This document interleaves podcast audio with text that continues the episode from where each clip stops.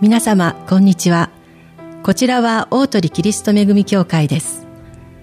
さて今日は旧約聖書の箇所から神様のお話をさせていただきたいと思っています。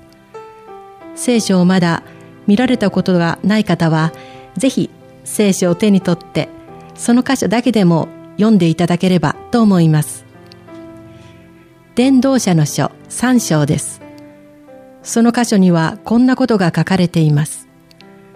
天の下では何事にも定まった時期があり、すべての営みには時がある。生まれるのに時があり、死ぬのに時がある。植えるのに時があり、植えたものを引き抜くのに時がある。殺すのに時があり、癒すのに時がある。崩すのに時があり、立てるのに時がある。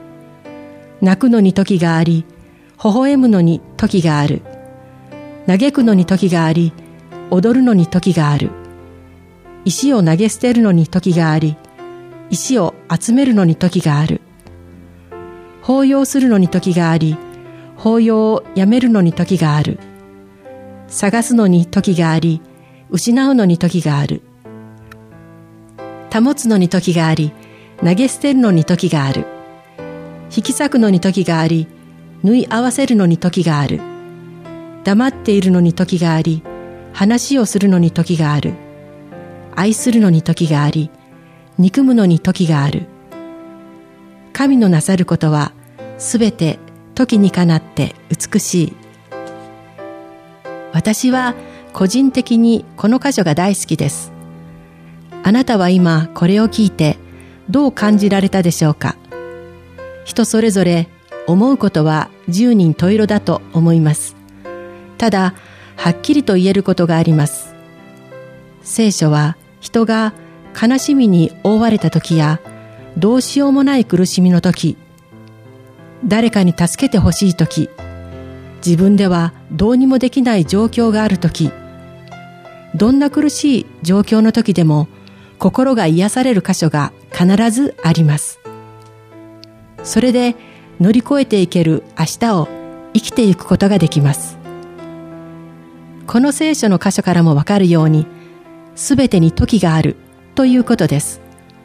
その時は苦しみや悲しみもすべて含めて意味があるということです。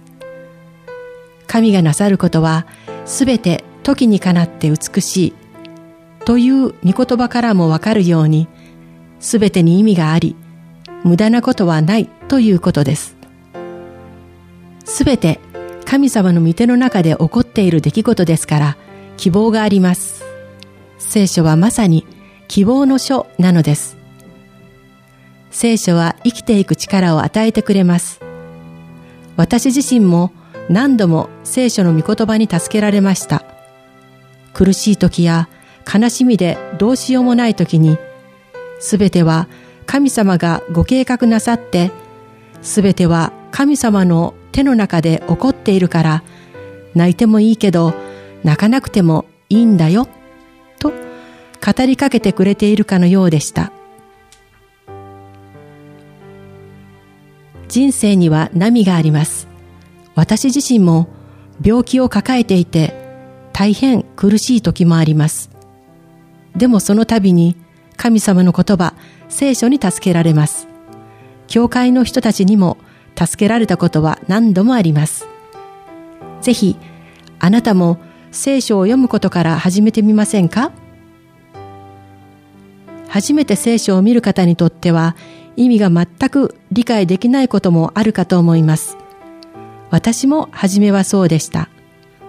そんな時、少しでも興味を持たれたなら、お近くの教会で意味を問うことも全く臆することではありません。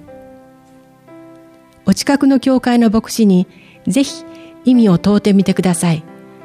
きっと生きる希望が湧いてくることと思います。次回も聖書から抜粋して神様のお話をしたいと思っています。お楽しみに。ハレルヤ。